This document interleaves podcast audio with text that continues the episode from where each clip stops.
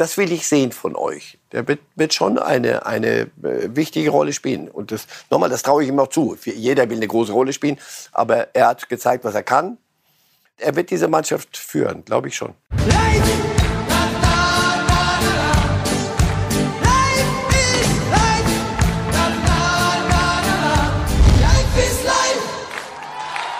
So, wer kommt denn da? Das ist doch Lewandowski. Weiterhin gute Stimmung. All das geht heutzutage mit Handytechnik. So einfach ist es. Und da sind wir schon mit Robert Lewandowski, der eine Botschaft nach der anderen sendet. Herzlich willkommen bei Reif ist live und schönen guten Morgen, Herr Reif. Guten Morgen. Dieses Gefährt, mit dem Lewandowski da gerade unterwegs war, ist das auch noch in Ihrer Generation beliebt und dann und wann genutzt im Urlaub? Wie viele Frechheiten sind da drin in dem Satz? Ich versuche gerade mal. Also ich traue es mir nicht zu, wollte ja, ich damit sagen. Dankeschön. Ja? Ich äh, nicht im Leben. Nein, das ist das, das ist ja nicht, nicht mal nur eine, einfach auf dem Wasser, sondern das ist ja noch oben mit der Körperbeherrschung. Ja, ja, der, der, der kann vieles. Der kann vieles. Und Wenn er so in den Hafen von Barcelona einfährt, dann. Meinen Sie, das war schon die Generalprobe für, wir haben da einen neuen Star und lassen ihn. In den Hafen einfach. Wäre mal eine neue Vorstellung. Also wenn man sieht, was die Spieler heutzutage alles machen mit ihren Instagram-Videos, dann schöne Idee Richtung Barcelona und Robert Lewandowski. Und das ist auch unser erstes Thema heute hier bei Reif ist Live. Natürlich Robert Lewandowski und wie geht es weiter mit ihm? Denn das war nicht das einzige Video, das er übers Wochenende, ich sag mal so, zur Verfügung gestellt hat, um zu signalisieren, eigentlich geht es mir ganz gut. Hier sehen wir ihn zu Billie Jean von Michael Jackson tanzen zu später Stunde. Ralf, wird es zu viel bei Lewandowski gerade? Oder also ist es. Wir haben ja unseren Spaß da dran, aber. Ja, ja, na, die, die meinen die ganze Diskussion oder die naja, Videos. Ja, gerade so ja, ein ja. Ding nach dem anderen und jetzt mache ich noch ein bisschen Michael Jackson und da bin ich der neue Robbie Nash auf dem Surfbrett. Aber er ist ja so ein bisschen bekannt dafür, dass er weiß, was er tut. Dass das ziemlich alles ähm, gut durchdacht ist. Es ist ist ja kein, kein heuriger Hase mehr auch mehr, der dann aber ausflippt mit irgendeinem Kram, sondern der hält sich im Moment ähm, im Bilde, so dass wir immer wieder, was ist denn eigentlich mit Lewandowski? So, immer die Frage hinter, was, was wird denn jetzt? Also, naja, mir ist es zu viel. Ich, ich, ich langweile das Thema langsam, deswegen irgendwann werden sie ja zu Potte kommen zu Potte kommen. Wir bleiben noch ein bisschen dabei. Das denke ich mir. Wir wissen ja, dass Lewandowski und Xavi sich zufällig getroffen Rein haben. zufällig. Äh, auf Ibiza in einem Restaurant. Und da soll Lewandowski auch zu Xavi, dem Trainer von Barca, gesagt haben, ich würde gerne unter dir trainieren. Wer war dabei und hat das gehört? Also das ja. sind alles so Dinge, wo ich denke, Mann, Mann, Mann, Mann, Mann. Aber dass die beiden an einem Abend im selben Restaurant sind und ja, zwar nicht ein Geheimtipp, ja, wo man irgendwie hintereingangsmäßig sich davon stehlen kann. Es sieht schon alles sehr, sehr getaktet, so drehbuchmäßig so. aus. Und dann reflexartig macht dann Uli Hoeneß dann auch artig das Ding. Ich kann mir nicht, hier gibt es einen Beschluss, er bleibt hier, basta. Und dann, also ich weiß nicht, ich finde, solche Dinge sollten irgendwann mal unter vernünftigen Leuten vernünftig besprochen werden. Und Poker, am Ende wird man sich doch entweder nicht einig oder man wird sich einig und dann sagt man wirklich, du pass auf, bei der, unter der Summe reden wir nicht.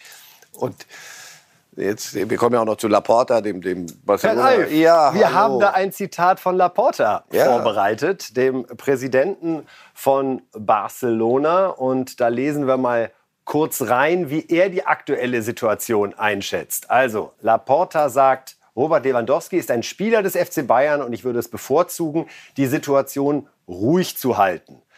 Aber wir sind sehr glücklich darüber, dass er zu Barca kommen will. Wir wollen nur Danke sagen, dass er nach Barcelona kommen möchte. Also er möchte es ruhig halten. Ich möchte es bevorzugen. Und, und verkündet der Welt, dass Lewandowski ihm gesagt hat, ja. ich möchte zu dir. Also, ich möchte es bevorzugen, aber äh, mach's dann doch nicht. er hat aber hinten dran noch gesagt, äh, wir haben großen Respekt vor den Bayern, ist einer der größten Clubs der Welt und wir haben ein gutes Verhältnis das ist ein, weiß ich, das ist so wie so ein, so ein, so ein Schneckentänzchen. Also zwei Schnecken umtanzen sich so. Das geht so Schrittchen für Schrittchen. Immer noch ein kleiner, dann wieder ein bisschen zurück, damit es nicht so, wir halten die Sache jetzt mal ruhig, wir wollen gar nicht drüber reden. Oder wir würden es bevorzugen, gar nicht drüber zu reden. Aber ein bisschen müssen wir natürlich. Dann machen wir ein Tag Pause und dann geht's wieder so weiter. Es geht um 50 Millionen plus Und wenn Barcelona die stemmen kann und sie haben gerade wieder irgendwelche Rechte verkauft, die sammeln das Geld, dann Frankie de Jong zu verkaufen. Das muss man sich mal vorstellen. Frankie de Jong haben sie geholt als wirklich neue Mittelfeldstrategen von, von Ajax. Wirklich einer der heißesten Items dieser Transferperiode war das. Und jetzt ist er schon Handelsware, damit man Geld kriegen kann für, für Lewandowski, der 34 wird. Das verstehe ich nicht. Das, da komme ich bei Barcelona nicht so richtig durch. Der Aubameyang ist noch da. Dembele, wie man hört, wird, wird doch wahrscheinlich verlängern. Wir können mal auf eine Aufstellung gucken, mhm. Herr Reif. Wie würde eigentlich Barcelona spielen mit Lewandowski? Mhm. Wie gut ist eigentlich dieses Barca, das so interessant ist für Lewandowski? Und äh, darum gucken wir uns einmal schnell eine mögliche Top 11 an, bei der wir jetzt sogar Aubameyang mal draußen gelassen haben. Und es zeigt sich so ein bisschen, Herr Reif, was Sie gerade auch angedeutet haben, ganz, ganz vorne ist es hochkarätig, sogar mit einem Aubameyang noch auf der Bank. Wir haben Fatih da, Dembele, die jetzt hier Lewandowski einrahmen würden. Und dann so, je weiter man nach hinten kommt, wie sehen Sie dieses Barca, Herr Reif? Also Busquets ist sicher, sehr viele Saisons wird er nicht mehr spielen. Und er hat auch jetzt schon nicht mehr alle Spiele gemacht. Ist aber eine so zentrale Position, ich, ich, will ja Xavi nicht erzählen, wie er, wie er, seine Mannschaft zu bauen hat. Aber wenn, wenn Aubameyang da vorne ist, also Lewandowski wird sie nicht schlechter machen. Absatz, Punkt, Ausrufezeichen. Dennoch, mir, mir fehlt da so ein bisschen die Kreativität da an der Stelle, so Busquets.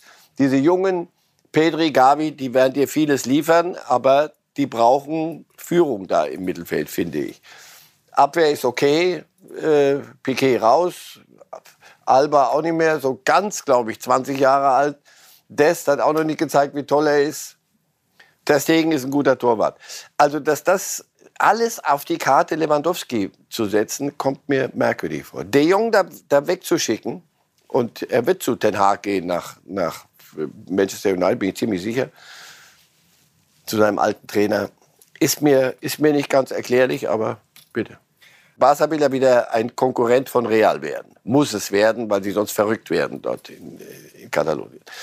Also denen mal zu zeigen, ihr habt euren Mbappé nicht gekriegt in Madrid, aber wir kriegen Lewandowski. So, das hat wieder so dieses, dieses Name-Dropping.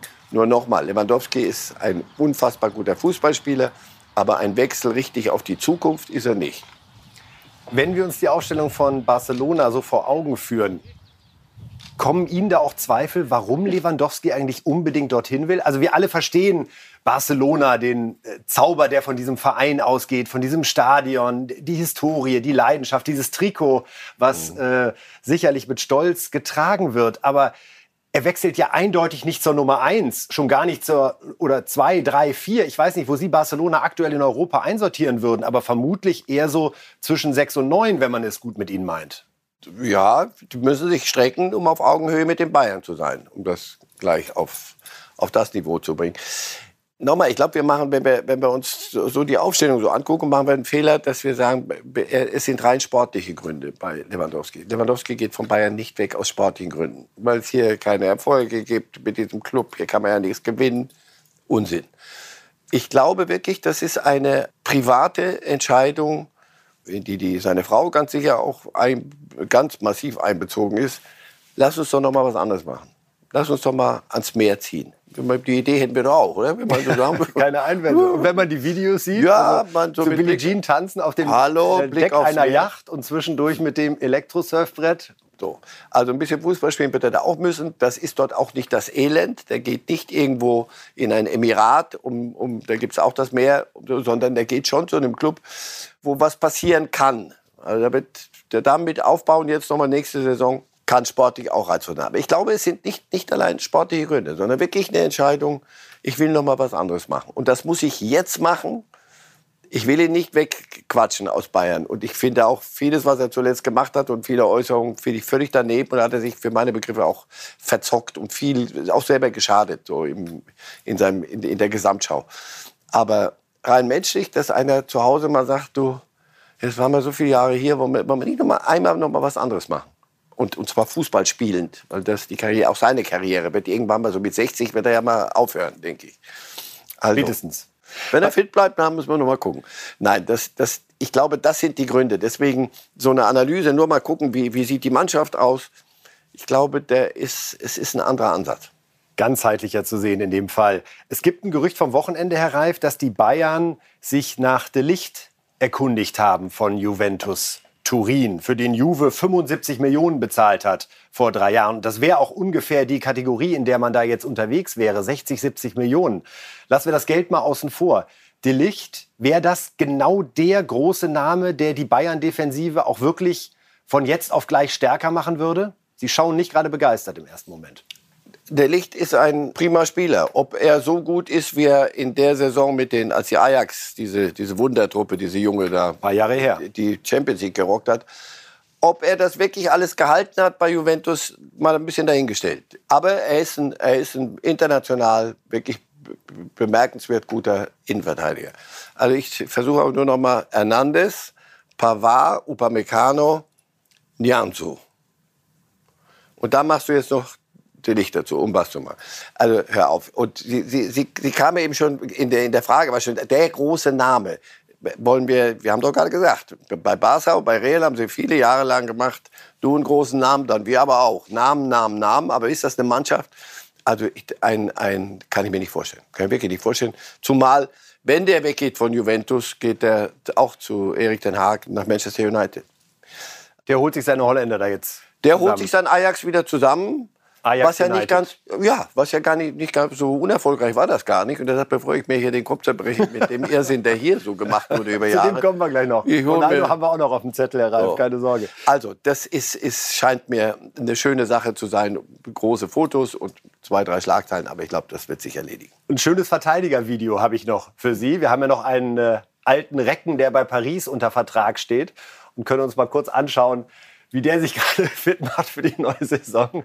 Ramos, auch diese Bescheidenheit ist irgendwie ein bisschen verloren gegangen. Ne? Ja. Der Stolz auf den eigenen Körper scheint diese Fußballer doch wahnsinnig zu prägen mittlerweile, oder? Hier mit am Gummiband.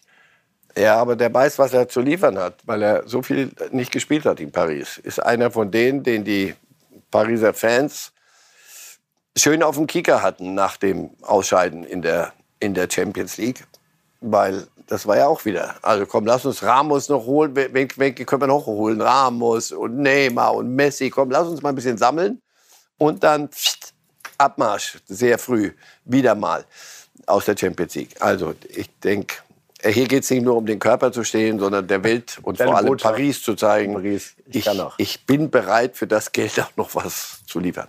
Pep Guardiola soll sich über Serge Gnabry Gedanken machen. Würde das macht, macht für alle Beteiligten Sinn machen? Und so wie es aussieht, macht es großen Sinn, weil auch das dauert zu lange. Und wie man hört, wenn das stimmt, was die Bayern geboten haben und er nimmt es nicht an, dann denke ich, da stehen die Zeichen auf, auf Abschied. Aber gewinnt Pep mit Haaland und Gnabry die Champions League? Wäre schon überraschend, wenn ausgerechnet ein Bundesliga-Sturm den Meister erlöst. Ja, wie werden sie Fußball spielen mit Haaland? Wo, wo ist Gnabry da? Aber doch, Gnabry ist in, in Topform, wenn er, wenn er mal am Stück liefert sicher ein Spieler, der auch bei Manchester City durchkommt. Ob er sie gewinnt, das wird eine der Fragen sein, die uns Schauen wir mal. Wir haben ja am Freitag noch eine Sendung, Herr Reif. Mal gucken, wie weit es dann Und das ganze Jahr über, dann kommt der erst gediehen ist. So, jetzt ist mal Zeit für Tore, liebe Reifes Live-Fans. Es gibt die ersten Testspiele vom Wochenende und einfach schön zu sehen, äh, dass einfach wieder Tore erzielt werden. Wir fangen an mit Eintracht Frankfurt. Mario Götze wurde geschont. Es gab ein 14 zu 0 beim Achtligisten und äh, Kolomuani, der ablösefreie Neuzugang aus Nantes, hat hier gleich mal schlank die ersten drei Treffer erzielt für die Eintracht beim 14 zu 0 Erfolg. Also ein ganz, ganz lockerer Auftakt, so ein bisschen DFB-Pokal-Atmosphäre, wenn man eben bei den Amateuren spielt. Dann Lindström noch mit einem Freistoß zum 4 zu 0 und abschließend gucken wir uns auch noch das 14 zu 0 von Paciencia an, der da den Schlusspunkt setzt. Ja, Herr Reif, wie erleben Sie diese Vorbereitungsspiele? Gucken Sie da überhaupt hin oder sagen Sie, Leute, sagt mir Bescheid, wenn es wirklich losgeht. Äh, Supercup ist so das erste Ding, wo ich mal den Fernseher anmache. Eine Mischung. Ich gucke über hinten, wie haben sie ein Gegentor kassiert? Weil das, das möchte ich mir vorstellen, wie, wie gegen Achtligisten ein Gegentor fallen könnte. Wobei ich früher mal gehört habe von Profis, wenn die Amateure sich anständig benehmen, also Dürfen nicht treten mhm. oder ähnliches, dann gibt es so in der letzten Viertelstunde ab und an noch mal die Möglichkeit, ein komm, bisschen. dürft ihr auch einmal feiern. So. Und weil das so, wenn es denn so ist, wie Sie sagen, dann ist das ein weiterer Grund, doch noch ein bisschen abzuwarten, mit, um, um mit Flachatmung diese Ergebnisse zu verfolgen. Aber es gibt Flachatmung, es, und ja. zwar in Wolfsburg. Ja, das ist die andere Seite der Medaille. Wir gucken mal rein. Äh, Wolfsburg gegen Osnabrück, mhm. den Drittligisten. Und da stand es nach einer halben Stunde schon 3 zu 0 für Osnabrück. Hiegel trifft hier zum 1 zu 0. Da dachten die vielleicht auch noch, ja, wenigstens einen gemacht gegen die Wolfsburger. Nee, nee, das ging noch ganz fröhlich weiter. Auch leicht ausgespielter nach einer kurzen Ecke. 2-0 Tesche. Da waren erst 25 Minuten gespielt beim Duell Drittligist gegen Erstligist. Naja, aber jetzt werden die doch richtig loslegen. Die Wolfsburger, nee. Durchaus auch haltbar. Hiegel wieder zum 3 0. Also drei Gegentore in der ersten halben Stunde. Und Nico Kovac merkt, dass in Wolfsburg einiges auf ihn zukommt, oder? Ja, ohne das über zu bewerten. Aber so, na, ja, halbe Stunde ja, 03 ist was anderes. Das 14-0 bei einem Achtligisten kann man mal wegtun, aber bei einem Drittligisten drei Stück so zu kassieren, das muss man nicht live sehen. Also wenn Sie mich fragen, muss ich nicht von Minute 1 bis zum Schluss. Das Wochenende wird nicht umgestellt. So ist es. Aber ähm, für, für Kovac ist das, sind das ja Szenen der, des Grauens, wie, wie die Abwehr da aussieht. Und da, da kommt ja, ganz schnell kommt dann das Argument, wir hatten schwere Beine, weil wir jetzt die Berge rauf und runter rennen. Ich glaube, das lässt er gerade nicht so gelten. Ich glaube, da haben sich einige ein paar Extraschichten, bis es losgeht, noch mal verdient an diesem Wochenende in Wolfsburg. Kovac ist, das, das hat er ja auch sehr deutlich gemacht. Man kann, kann immer ein Tor kassieren, also nur das ist, war ja fast systematisch, was da passiert ist. Nicht gut. Hoffenheim hat gespielt. Unter dem neuen Trainer Breitenreiter ging es gegen Astoria Waldorf. Das ist ja sozusagen das Derby vor Ort in gewisser Weise. Die Region Und zittert. Da haben wir auch vier Tore. Zunächst trifft Aslani zum 1 zu 0 für Hoffenheim. Dann Damar. Da ist im 5-Meter-Raum eine Menge los, muss man sagen. Da nochmal. Und dann ist es Brun Larsen, der mit einem Doppelpack das Ganze auf 4 zu 0 schraubt durchaus im haltbaren Bereich. Dieser Treffer zum 3 zu 0 und dann das 4 zu 0, das Hoffenheim Hoffnung macht, doch die Champions League zu erreichen. Nein. Unbedingt, nein. Aber es freut mich, wie, Sie, wie intensiv Sie die Strafraumszenen analysieren bei, dem, bei Astoria Waldorf. Einfach Freude da. Ja, na klar, ja, weil, wieder, das, weil, das Bällchen rollt. Wir das, das sind wir wie kleine Hunde. Wenn ja. irgendwo ein Bällchen rollt, dann ah, her damit. Drin ist drin, Tor ja, ist Tor. Also, so. ja, im Ernst, wenn man die Dinge so gewinnt, interessiert es nur am Rande und welcher Junge, welcher 18-Jährige hat sich mal ein bisschen gezeigt, wie ist der Neuzugang, wie fit ist der. Wenn du aber gegen Osnabrück drei Tore kriegst, dann, dann das, ist da. das eine, plötzlich eine ganz andere Diskussion intern. Das wird auch noch nicht die Saison kaputt machen, aber das verändert, glaube ich, so ein bisschen die, sehr die Stimmungslage. Während hier die werden ja nicht die, die Nacht durchgefeiert haben nach dem 14 zu 0 beim Achtligisten. Bei Hertha könnte das der Fall gewesen sein, denn da gab es ein 1 zu 0 gegen Babelsberg. Und da schauen wir uns das Tor von Marco Richter einmal an. Jahrstein stand zum ersten Mal wieder im Tor. Den hatte es ja heftig erwischt mit Corona. Wurde gefeiert von den Fans. Und hier, ach, auch da das Netz. Es Mhm. Bebt. Es bebt Zittert. wieder. So, und unterhaltsam war es bei Werder Bremen. Werder hat gespielt gegen Karlsruhe und da sehen wir gleich ein Tor, das ja so ein bisschen erinnert an den ein oder anderen Werder-Patzer in den frühen 80ern. Wir sehen Torwart Pavlenka, wie er Nikolai Rapp den Ball an den Rücken wirft. Gleich sieht man es noch mal deutlicher. Also, ich weiß gar nicht, was ihn da geritten hat. Und der Karlsruher Rapp erzielt dann die Führung für Karlsruhe, bevor dann eben der Neuzugang, der Schotte, Burke, zweimal für Werder einschenkt. Ja, der Schotte Burke, Herr Reif, der ist ein bisschen geirrlichtert in seiner Karriere zuletzt. Verschiedenste Stationen auf der Insel, war auch in Leipzig. Bei Werder ist er jetzt ja, ein weiterer Stürmer. Auch da bei Werder ja die Offensive schon stark besetzt. Ähm, was haben Sie für eine Erwartungshaltung bei Burke? Haben Sie den überhaupt mal wahrgenommen während seiner Inselzeit? Oder ist das so ein Name, der ein bisschen aus dem Off kommt jetzt? Also für mich ein bisschen, wirklich, da, da müsste ich jetzt rumschwadronieren. Ich habe geguckt, wo der, wo der überall war und das hat überall mal probiert auf eine Art. Es, da geht es darum, irgendwo sich mal zurechtzufinden und die Bremer werden sich das überlegt haben. Der hat ja offenbar Qualitäten. Nur da muss man halt gucken, was, woran hat es denn gelegen, dass er sich nicht hat durchsetzen können? Nicht da, nicht da, nicht da. Und wenn die Bremer dann den Schlüssel finden, so, die zwei Tore sind noch nicht die, des Rätsels Lösung, aber das hilft zum, zum Eingewöhnen. Und, ob, und gerade bei Stürmern ist es ja so, wenn der sich da mal Absolut. wohlfühlt und plötzlich gehen Dinge, dann, dann kommt manches von allein, was vorher sich einfach nicht erschlossen hat. Und dieses Gegentor der Bremer, was könnte Pavlenka da geritten haben? Ist ihn jetzt in den Kennen Sie noch Völkerball? Natürlich. Ne? War das nicht so abwerfen?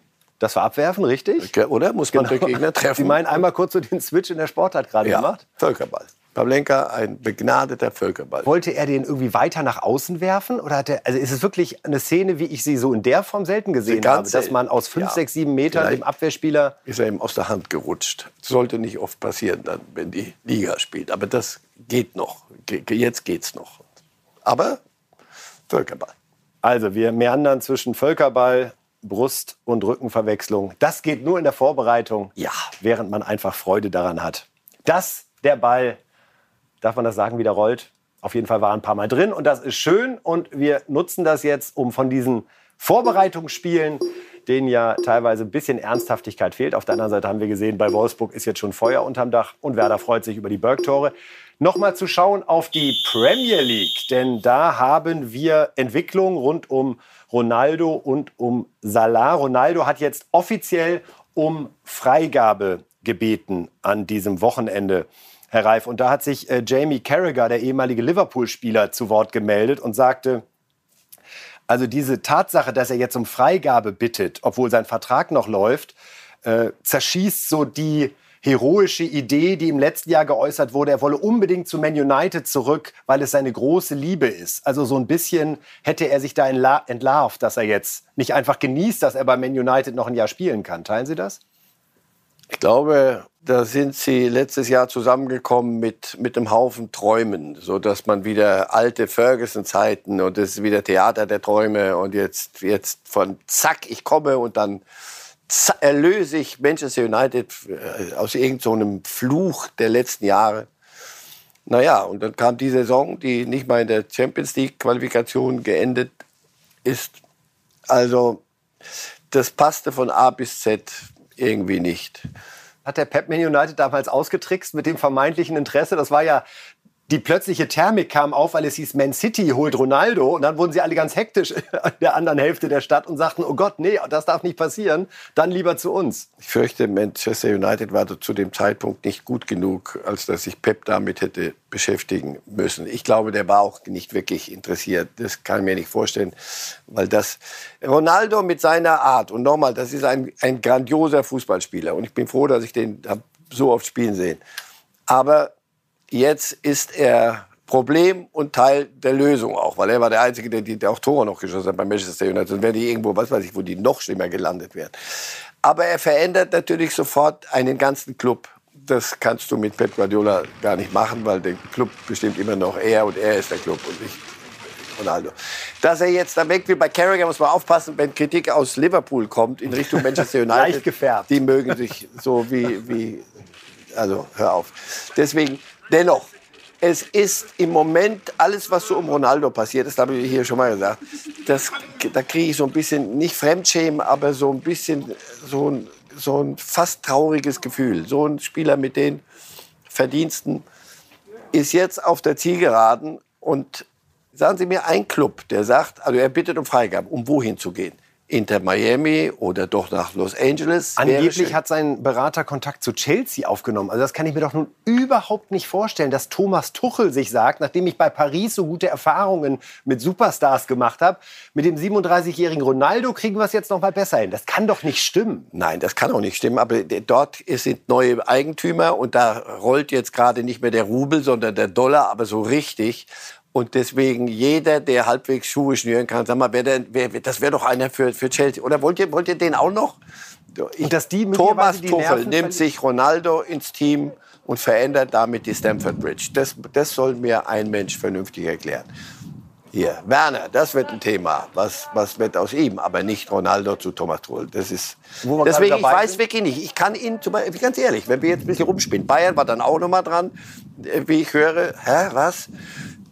Sagen Sie mir, wo, der, wo, wo Ronaldo vernünftig noch mal ein, zwei Jahre spielen will. Er, er will zu einem Club, der Champions League spielt? Hm. Nun ja. Eintracht Frankfurt. Eintracht Frankfurt. Auch da wird Glasner sagen, Leute, super Idee. Äh, aber dann lass mich noch mal eine Nacht drüber schlafen. Ich glaube, Neapel wurde jetzt einmal genannt. So, dann sagt man, da war schon Maradona, jetzt auch Ronaldo. Es also. ist ja irgendwie auch das Faszinierende am Fußball, dass dann diese Träume auch so schnell anspringen. Es hat ja auch was Reizvolles, aber man muss dann halt auch wissen, was in drei Monaten Fakt ist, so, nachdem man die tolle Präsentation hier mit Trikot und alle holen sich das Ding und schau mal. Und dann muss eine Mannschaft für ihn spielen, der, der rennt nicht mehr durch die, über den ganzen Platz, muss eine Mannschaft für ihn spielen, muss für ihn spielen wollen, das muss ein Club wollen, das muss ein Trainer wollen, dass eine Mannschaft für einen spielt. So, das ist Haben Sie deswegen nochmal, mir tut der richtig, im Moment tut mir das, ich hab so richtig, möchte am liebsten weggucken. So, wo geh hin, wo du noch mal ein bisschen glücklich bist, ein bisschen Fußball spielen kannst. Haben Sie irgendeine Idee, wo er jetzt hingehen könnte? Also irgendwas, wo man denkt, stimmt, das würde wirklich Sinn machen. In Europa, bei großen Clubs, nein. Denn er will ja unbedingt Champions League spielen. Das ist ja das ja. Problem. Und ich glaube, alle Champions League Clubs, wenn weiß, sie nicht von reinen Marketingmaßnahmen jetzt geritten sind. Weiß nicht, wie diese äh, Nordamerika, Mittelamerika äh, Champions League heißt. Inter Miami, irgendwas dahin, wo es ein bisschen, wo es wirklich um nicht mehr so furchtbar viel geht, aber wo du Spaß haben kannst. Wenn er sich das nicht gönnt, sondern sich wieder was antut, wo alle drauf gucken und sagen, so, jetzt kommt Ronaldo, dann aber von heute auf morgen hauen wir hier alles aber kurz und klein und dann gucken Sie mal, wie, das, wie der Fußball aussah. Einfach sich Spiele von Manchester United letzte Saison angucken oder mal Ralf Rangnick kurz fragen, wie fandst du denn die, deine Rundreise mit Ronaldo? Na, dann werden Sie einiges hören. Auch das waren Worte von Jamie Carragher. Er hat Tore geschossen, aber die Mannschaft schlechter gemacht. So seine Analyse zur vergangenen Saison. Das also erstmal zu Ronaldo. Wir wissen noch nicht, was aus ihm wird. An Chelsea können wir nicht glauben. Neapel hieß es jetzt mal kurz. Auf jeden Fall wird uns das auch die nächsten Tage hier noch beschäftigen. Ja, Videogrüße von Superstars. So fing es an in dieser Sendung mit Robert Lewandowski und seinen schönen Stunden am Mittelmeer. Da hat sich Salah gedacht, kann ich auch. Und das ist seine Botschaft. Salah stays. Salah stays. Äh, da umspielt ein Lächeln ihre Lippen. Ja, aber es ist doch niedlich. Also erstens hat es lang genug gedauert und äh, da war ein bisschen Pokern und er wollte in, in bestimmte Sphären. Was ihm gelungen sein soll? Und das, ja. Etwa 24 Millionen im Jahr werden es jetzt? Und Jürgen Klopp hat sich das gut überlegt und dann haben sie festgestellt, das passt. Und deswegen, er wird derjenige sein, der bleibt. Ansonsten verändert Klopp die Mannschaft gerade vorne massiv. Aber was er kann, das weiß Jürgen Klopp, ich denke. Ja, das war auch irgendwo alternativlos. Also das, ihn, ihn, für ihn habe ich auch keinen keinen Markt so richtig gesehen. So, wenn Barcelona gesagt hätte, den wollen wir, das äh, ich verstanden so ein bisschen. Aber okay, Salah ist Liverpool und jetzt weiß er, dass er dort wirklich auch Legendenstatus sich erarbeiten wird, ganz sicher. Genau darauf wurde er angesprochen im Interview, was dann im Rahmen dieser Vertragsverlängerung geführt wurde von äh, Liverpool. Und das hören wir uns auch einmal an. 156 Tore bisher in nur 254 Spielen. Du bist der neuntbeste Torschütze in diesem Verein. Du hast schon häufiger darüber gesprochen, Rekorde brechen zu wollen. Wie sehr liegt dein Fokus darauf nach der Unterschrift? Uh es ist schön, sich selbst auf Platz 9 der Torschützenliste des Vereins zu sehen, besonders nach dieser kurzen Zeit. Es ist großartig. Ich habe es schon häufiger gesagt, das Wichtigste ist, Trophäen zu gewinnen. Aber Tore schießen und Spiele zu entscheiden hilft, Titel zu gewinnen. Und ich bin stolz auf meine Leistungen. Also neun bester Torschütze in fünf Jahren muss man auch erstmal schaffen bei einem Club wie Liverpool. Ja, zeigt, er hat wirklich von Anfang an geliefert. Und, ja, ja, ja. Das, nein, nein, nein, das ist ein, ein richtig, ein toller Fußballspieler. Dem zuzugucken, macht Spaß. Jetzt sind wir erst Anfang Juli, 4.7. Wir haben letzte Woche darüber gescherzt, das Transferfenster öffnet gerade erst offiziell und man hat das Gefühl, es wurde eigentlich schon alles von links nach rechts verkauft, was nicht schnell genug auf den Bäumen war. Haben Sie eine Erklärung dafür, warum so früh in diesem Kalenderjahr schon so viele Entscheidungen gefallen sind? Wir sind in den letzten Jahren eigentlich eher daran gewöhnt worden, dass so im August die Würfel erst fallen und teilweise eben gezockt wird bis zum Abschluss. Ist das in Verbindung zu bringen mit, mit Haaland und Mbappé, dass da so früh Klarheit war und sich daraus viel ergeben hat? Macht ja. der Zeitpunkt der WM, spielt der eine Rolle, weil kein großer Club wartet, um zu sehen, ich hole mir den WM-Superstar. Das ist halt diesmal erst im November, Dezember. So lange können wir nicht warten, denn es ist ja schon ungewöhnlich, was wir alles schon an Vollzug melden können. Da gehört die Vertragsverlängerung von Salah mhm. genauso dazu. Und auch die Spieler, also Lewandowski zum Beispiel, der ist ja deshalb so, so, viel Unruhe und so viel, so viel Fiebriges da drin, weil der sagt, ich will wissen, ich will fertig, zack, ich, ich, WM steht vor der Tür, ich muss mich, äh, ich muss wissen, wo ich hingehöre. So und ähm, ja, und dann waren es wirklich große Namen. Dann ist Chelsea völlig neu und Manchester United völlig neu. Chelsea neuer Eigentümer, völlig andere Verhältnisse, aber richtig neues Geld. Manchester United ist völlig im Umbruch. So, das sind und Barcelona will wieder zurück zur alten, äh, zur alten Größe. Corona hat sich ein bisschen stabilisiert, Zuschauer sind wieder da. Es kommen viele Dinge so zusammen, aber natürlich, wir reden über ein ganz bestimmtes Regal und wenn dann so Bampé und Haaland fahren, haben wir ein bisschen Domino und dann weiß Salah da, da nicht, da auch nicht. Das hilft bei den Entscheidungen das Domino der Superstars. Mal sehen, ob Lewandowski da in den nächsten acht, neun Tagen dann auch noch einer der Steine ist, die umfallen werden. Wir sind gespannt und gucken jetzt zum großen Konkurrenten des FC Bayern, so hoffen wir es zumindest, damit der Meisterkampf Feeling aufkommt in der Saison 22-23. Niklas Süle ist ja nun direkt vom FC Bayern gewechselt zu Borussia Dortmund und hat sich jetzt zum ersten Mal übers Wochenende ja persönlich auch ausführlicher geäußert zu seinen Beweggründen, was er alles vorhat in dieser Saison. Und da wollen wir uns ein paar Aussagen von ihm mal anhören. Und schon in der ersten Antwort klingt mit, dass es da nicht nur darum geht, Platz 3 zu erreichen. Zeig und die, die Leute sehen, ey, äh, der wirft sich für die, für die Vereinsfarben rein und das habe ich auf jeden Fall vor. Und ähm, im besten Fall, äh, dass wir noch unglaublich erfolgreich werden, ähm, was natürlich auch ähm, meine Ambitionen sind und ich glaube auch die des Clubs. Und ähm, dann werden die Leute, denke ich, auch wieder sehr viel Spaß haben, äh, ins Stadion zu kommen und dann auch äh, vielleicht sogar zu sagen, ey, der war ein ganz guter Einkauf. Das, das ist mein Wunsch. Ja, war ein ganz guter Einkauf. Er spricht da von den Ambitionen, die sich gedeckt haben, die Ziele, das Ziel, das man erreichen will. Ist das so dann, Klammer auf, Meisterschale, Klammer zu? Weil Ensüle geht ja nicht zu Dortmund, weil sie ihm erklärt haben, wir wollen uns für die Champions League qualifizieren. Du bist unser Mann. Nein, natürlich wollen sie angreifen. Und Herr Watzke sagt ja, bei Bayern bröckelt mit Manet das nenne ich mal Bröckeln auf höherem Niveau. Aber trotzdem, ja, wenn die wieder mal so viel liegen lassen wie letzte Saison, wollen wir diesmal besser dran sein. Und da ist er ein Teil eines, einer Transferperiode, die sich sehen lassen kann bislang. Und ich glaube, die sind noch nicht gar nicht mal so ganz fertig. Also Dortmund hat alles dafür getan, finde ich, um, um ernst genommen zu werden. Auch wenn wir Richtung Meisterschaft gucken. Ob das dann reicht, dazu müssen die Bayern auch beitragen, indem sie schwächeln. Werden wir uns ansehen und wir hören uns noch mal an. Gab gerade einen Verwechsler bei dem äh, Süle-Einspieler. Darum noch mal hier die Ambitionen und Ziele des Niklas Süle. Durch die Gespräche heraus mit dem Club und mit dem Verein äh, mich sehr verbunden gefühlt, ähm, was der Verein vorhat, äh, was ich bis jetzt in meiner Karriere erlebt habe und was ich äh, mir noch wünsche zu erreichen. Und ähm, dieses Thema hier mit dem BVB anzugehen, ähm, war für mich unglaublich spannend und ich bin sehr, sehr heiß auf die nächste Saison. Die Ambitionen äh, des Clubs haben sich schon gedeckt mit meinen äh, Ambitionen. Deswegen ähm, war das auch gleich sehr, sehr schön zu sehen, ähm, dass man da wirklich zusammen an ein Ziel glaubt und, und äh, zusammen dieses Ziel erreichen will. Ich kenne viele Jungs hier aus der Mannschaft bereits. Ich weiß, was es für super Jungs sind, super Kicker sind und dass wir mit, mit ähm, ja, natürlich einem kleinen Umbruch oder einem kleinen Umschwung im Kader auch ähm, auf jeden Fall einiges erreichen können. Also Süle, ne? wenn Sie demnächst diese Fotos sehen, Sie wissen jetzt, wo sie entstanden sind. Alles wunderbar. Natürlich will er dann natürlich auch in der Saison unterstreichen, diese Beziehung zu den Fans, die er jetzt ein, zwei Mal angesprochen hat. Auch dazu hat er sich nochmal geäußert. Und es ist auch interessant, nochmal zu hören, wie man selbst als Spieler eines anderen Vereins sich immer sehr gefreut hat, dort in Dortmund vor dieser ganz besonderen Wand zu spielen.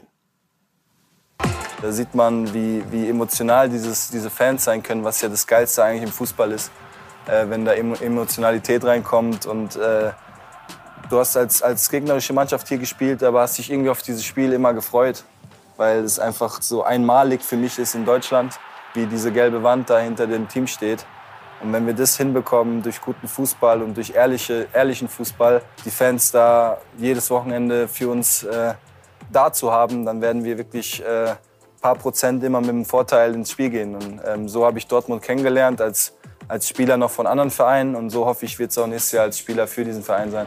Also Süle betont, Herr Reif, auch den ehrlichen Fußball. Er weiß schon auch, oder, was die Fans hören wollen? Alle Schlüsselworte sind da. Ja, aber er ist, er ist ja auch so ein Spielertyp. Er kommt ja nicht hin und sagt, jetzt werde ich euch mal zeigen, wie man hier Fußball spielt, sondern das ist, ähm, der, der, hat andere Aufgaben da und soll führen und der ist, ist gut. Ist gut. Bayern werden, wann immer wieder ein Gegentor fällt, werden sie sagen, oder wird man den Bayern sagen? Ich wollte gerade sagen, mm, ob sie selber das lauthals der, Er hatte werden. da mal so ein bisschen was. Aber nein, das ist ein, ist ein, ist ein prima Transfer für, für Dortmund. Und er weiß, man merkt ihm die Vorfreude an, finde ich. Ja, weil das ist ja nichts Neues, diese, diese Südtribüne, auf die man da zuspielt als Gegner, was die, wie die einen pushen können, auch als Gegner gibt viele, die sagen, da, da, da erlebe es richtig. Und andersrum, ähm, wenn man die hinter sich hat, nicht so ganz schlecht. Er ist ja nicht der einzige Neuzugang bei Borussia Dortmund. Adeyemi, Schlotterbeck, zwei Nationalmannschaftskollegen, die auch dort neu aufschlagen. Und da hat es schon Kontakt gegeben, wie Süle verraten hat. Ich habe mit beiden mal geschrieben. Ähm, ich kenne ja beide gut aus der Nationalmannschaft, sind beides sehr, sehr feine Jungs. Äh, die ich gut leiden kann. Äh, hervorragende Talente. Und ich glaube, dass, dass der BVB äh, da richtig gute Transfers gemacht hat. Wenn wir das hinbekommen, äh, ein äh, eingeschworener Haufen zu werden oder zu sein, dann haben wir fußballerische Qualität hier sowieso äh, ohne Ende. Und dann können wir wirklich eine gute Rolle spielen. Er analysiert es wirklich auch in wenigen Sätzen gut. Ne? Also es geht weniger darum, die fußballerische Qualität herzustellen, sondern eingeschworener Haufen. Also Teamgeist. ja, Mentalität, das M-Wort. Das hat er sich nicht getraut zu sagen. Nein, nein, das darf dort keiner sagen.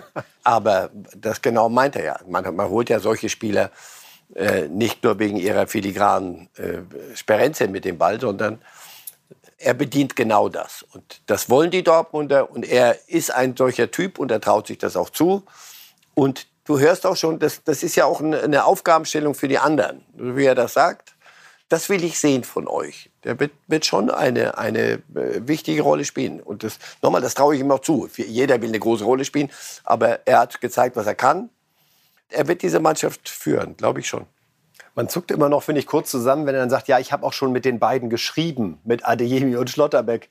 Wäre es nicht möglich, einmal in den Wochen anzurufen? Erst oder schreiben. Wie, habt ihr euch ein Briefchen geschrieben? Das wüsste ich. Es gibt dann die Instagram-Direktnachricht oder eine WhatsApp und das ist das höchste der Gefühle, wenn man vorher schon mal gegenseitig die Zuneigung und Vorfreude geschrieben ausdrückt. hat. Man hat sich geliked. Einen Süle haben wir noch. Und äh, der spielt nämlich genau darauf an, was Marcel Reif gerade auch angesprochen hat, nämlich die Frage nach der Führungsrolle, nach der Bedeutung von Niklas Süle. Denn es geht ja nicht nur darum, dass er der Abwehr Sicherheit verleiht und dafür sorgt, dass weniger Gegentore fallen, sondern da kommt halt auch ein richtiger Typ, von dem die Mannschaft erwarten kann, dass er vorangeht. Ich glaube, dass ich jetzt mittlerweile mich auch nicht mehr verstecken kann. Ich werde dieses Jahr 27 habe schon äh, neun Jahre Profifußball hinter mir. Also wenn ich jetzt äh, zum BVB komme und mich irgendwie verstecke, dann äh, glaube ich, würden die mir auch schon was erzählen. Also ich will da schon äh, helfen, da einen, einen, wichtigen Beitrag zu leisten, dass wir nächstes Jahr eine gute Saison spielen, dass wir möglichst viel Erfolg haben werden und ähm, dann am Ende wird man sehen, für was gereicht hat. Aber ich bin äh, guter Dinge, dass wir da und dass ich da meinen Teil dazu beitragen kann ähm, und äh, helfen kann, dass wir die Ziele erreichen. Also Süle ist gut drauf. Herr Reif, diese Diskussion, die hatten wir im deutschen Fußball mal vor einigen Jahren ausgeprägter Führungsspieler war so ein Schlagwort, was im Raum stand. Und dann gab es die Debatte, ist überholt. Ja, der WM-Titel 2014, der entstand möglicherweise eher, weil die Hierarchie extrem flach war. Zumindest ist das, was man uns äh, damals vermitteln wollte. Und trotzdem gab es sicherlich mit Lahm oder Schweinsteiger Spieler, die eine besondere äh, Rolle hatten. Es war so ein bisschen vielleicht auch der Versuch zu sagen, wir sind modern und neu und Führungsspieler ist so ein bisschen also Führungsspieler ist weiter ein legitimes Wort und es tut einer Mannschaft gut, ein, zwei oder drei zu haben? Ob, ob das Wort Führungsspieler das Richtige ist, wurscht. Aber was es meint, daran hat sich nichts geändert, daran wird sich auch nichts ändern. Es gibt Situationen, wird es immer im Spiel geben, wo der eine dazu neigt, sich nicht zu verstecken, aber nicht dahin zu gehen gleich und andere sagen, so, mir nach. Das sind Momente. Das ist nicht, dass einer die ganze Zeit, wir unter Führungsspieler sieht man so, solche Strategen wie früher, so Netzers, Overath, die dann im, Mittel, im Mittelkreis sagen, so, ihr lauft jetzt dahin und jetzt Achtung, kommt ein 50-Meter-Pass, der ist eine halbe Stunde in der Luft, aber das, das kriegen wir schon hin. So, das ist heute anders, da ist der Fußball viel zu schnell, viel zu, viel zu athletisch geworden. Und trotzdem braucht es diese Dinge zwischen den Ohren. Und die haben welche und andere haben sie nicht. Und deswegen, wer eine Mannschaft solche Spieler nicht hat, wirst du sehen. Und die Dortmunder hatten das Gefühl, sie hatten sie nicht so richtig in der letzten Saison. Deswegen haben sie einiges dafür getan und Süle ist ein Baustein. Ja, es ist das Kalenderjahr der Turniere. Die Frauen-EM beginnt jetzt in England an diesem Donnerstag und äh, nee, Mittwoch, Entschuldigung, Mittwoch ist es schon soweit und im Winter dann die WM der Männer in Katar. Wir wollen mal schauen, wie die deutschen Frauen eingetaktet sind in ihrer Vorrundengruppe, um ein Gefühl für die Spiele zu bekommen. Durchaus ja mit zweistelligen Millionenquoten zu rechnen. Wir starten gegen Dänemark am 8.7., dann gegen Spanien am 12.7. und Finnland dann der dritte Gruppengegner am 16.7. Herr Reif, wir haben gerade gesprochen, der Ball rollt wieder. Es gibt jetzt Turnier. Wie verfolgen Sie Frauen-EM, Frauen-WM? Steigen Sie eher zu den K.O.-Spielen ein? Äh, ist das fester Bestandteil Ihres TV-Guckplans? Nein, sicher nicht äh, alle Gruppenspiele anderer Mannschaften. Also ich werde ja nicht alles gucken, was man bei einer sonst vielleicht eher, eher macht. Aber auch da, auch bei Männer-WM gibt es dann so in der Vorrunde Spiele, das muss ich jetzt gerade nicht machen. Aber die deutschen Spiele werde ich mir sicher angucken und dann, wenn es um was geht, selbst wenn ich der Ball wird einen schon wieder in Band ziehen. K.O. ist K.O. Immer rund um Frauenturniere gibt es die Diskussion der Siegprämien. Die sind bei den Männern deutlich höher. 400.000 Euro wären es da pro Mann gewesen. 60.000 Euro sind es jetzt pro Frau. Die Argumente sind immer die gleichen. Die einen sagen, man müsste es einfach gleich machen, weil es ist Frauennationalmannschaft, Herrennationalmannschaft, ein DFB. Die anderen sagen, bei den Männern wird einfach auch deutlich mehr Geld verdient. Insofern kann man auch mehr ausgeben. Gehören Sie zu einem der beiden Lager oder können Sie uns mit einer dritten Position erfreuen? Mit der salomonischen, mit der, mit der richtigen Lösung. Nein, ich bin eher bei, bei B. In Amerika ist, ist der Frauenfußball dominant, ist, ist sogar besser dotiert in vielem als, als der Männerfußball weil die, die Nationalmannschaft halt erfolgreich ist und die spielt dann das Geld ein. Also ein bisschen müssen wir auch gucken und es gibt Verantwortliche im Frauenfußball, die das zum Glück auch so sehen. Sehr nüchtern und sehr ruhig. Wenn wir das einspielen würden, was die Männer einspielen, dann gäbe es überhaupt keine Frage, welchen Grund soll es da geben. Aber es gibt Geld zu verteilen, das muss auch reinkommen, muss reingespielt werden. Insofern, die Abstufung ist von Land zu Land anders gibt es sicher noch Raum nach oben. Der Frauenfußball in Deutschland, wie ich fand, stagnierte zuletzt. Ähm, auch, wie, wie ich höre, im, im, Nachwuchsbereich ist da jetzt nicht alles so, wie man sich das gewünscht hatte. auch die, die Performances der Nationalmannschaft waren zuletzt in den letzten Jahren nicht so, wie wie wir es mal gewohnt waren. Das erste Jahrzehnt dieses Jahrhunderts, Jahrtausends, wie man Ohne. es auch nennen mag. Äh, zweimal Weltmeister geworden, 2003, ja. 2007. Der letzte EM-Titel, wo wir eine Zeit lang Dauersieger waren, war 2013, also auch schon neun Jahre her. Und danach eine, eine Dürre und das ist auch ein ganz normaler Vorgang. Kinder, Mädchen, Jungs genauso laufen dahin, wo, wo Erfolg ist. Das ist bei Kindern so. Und wenn kein Erfolg ist und keine, keine Idole oder zumindest Vorbilder, dann sucht man nach Alternativen. Also da ist jetzt Raum nach oben, aber äh, die, die, die Mannschaft sieht ganz gut aus. Schöne Nachricht aus England ist, dass der Kartenverkauf sehr, sehr gut läuft. Also die Briten machen aus diesem Turnier wirklich ein äh, großes Ereignis. Ja, äh, weil der Vereinsfußball dort auch der Frauenfußball eine, eine, andere Dimension hat. Also Chelsea zum Beispiel hat eine super Frauenmannschaft, Arsenal die, die machen was für den Fußball, da sind die Stadien dann auch voll. Das ist anders als bei uns. Und deswegen ist so, eine, eh, so, ein Turnier dort, äh, rennt die Türen ein. Richtig, dann auch in ein Land zu gehen, wo man weiß, es wird eine besondere Atmosphäre ja. auf jeden Fall herrschen. Von 700.000 äh, Tickets insgesamt sind schon 500.000 verkauft. Und so berichten es die Veranstalter, die UEFA, 57 Prozent der Kartenkäufer sind Käufer, also Männer. Also mhm. die äh, das Vorurteil zu sagen, naja, beim Frauenfußball äh, schauen nur Frauen zu, äh, total absurd, wie es ja auch Unsinn ist zu behaupten, Männerfußball wird nur von Männern geschaut. Ja, Frauenfußball ist eine, eine hochattraktive äh, Sportart. Ich sage immer, es ist eine andere Sportart. Und zum Glück sehen die das ja auch so. Also Gott sei Dank haben wir nicht mehr die Diskussion, das sieht fast so aus wie Männerfußball.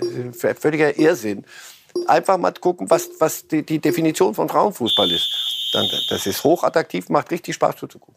Also, wir drücken auf jeden Fall die Daumen natürlich unserer Frauennationalmannschaft, die jetzt bei der Europameisterschaft in England versuchen wird, in der auf jeden Fall die K.O.-Runde zunächst zu erreichen und dann möglichst weit zu kommen.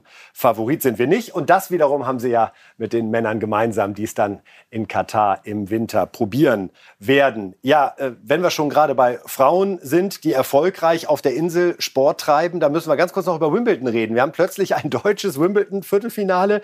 Tatjana Maria gegen Jule Niemeyer in einem Jahr und Entschuldigung für den äh, Themensprung, in dem Boris Becker nicht weit entfernt im Gefängnis sitzt. Es ist immer noch absurd, oder? Ich mag den Zusammenhang nicht sehen. Nee, ich sehe ihn auch nicht, aber er ist einfach einer, der eine noch mal mehr. Ja. Ja, ich weiß nicht. Das kann doch alles immer noch nicht wahr sein, dass Boris Becker dort im Gefängnis sitzt und wir uns jetzt über ein deutsches Viertelfinale freuen.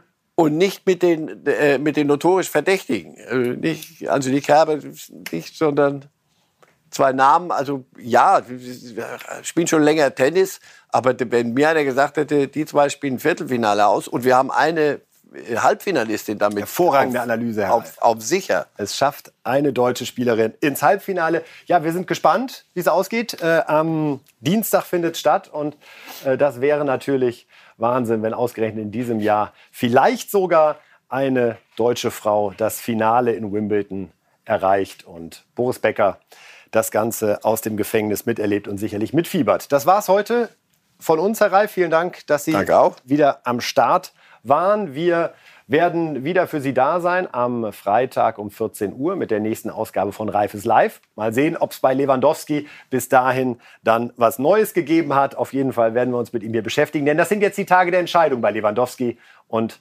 sobald war was passiert, bei Bild Live, bei Bild.de, der Bild Zeitung und am Freitag bei Reifes Live. Vielen Dank nochmal, Herr Reif. Danke fürs Zuschauen, Zuhören. Bis dann.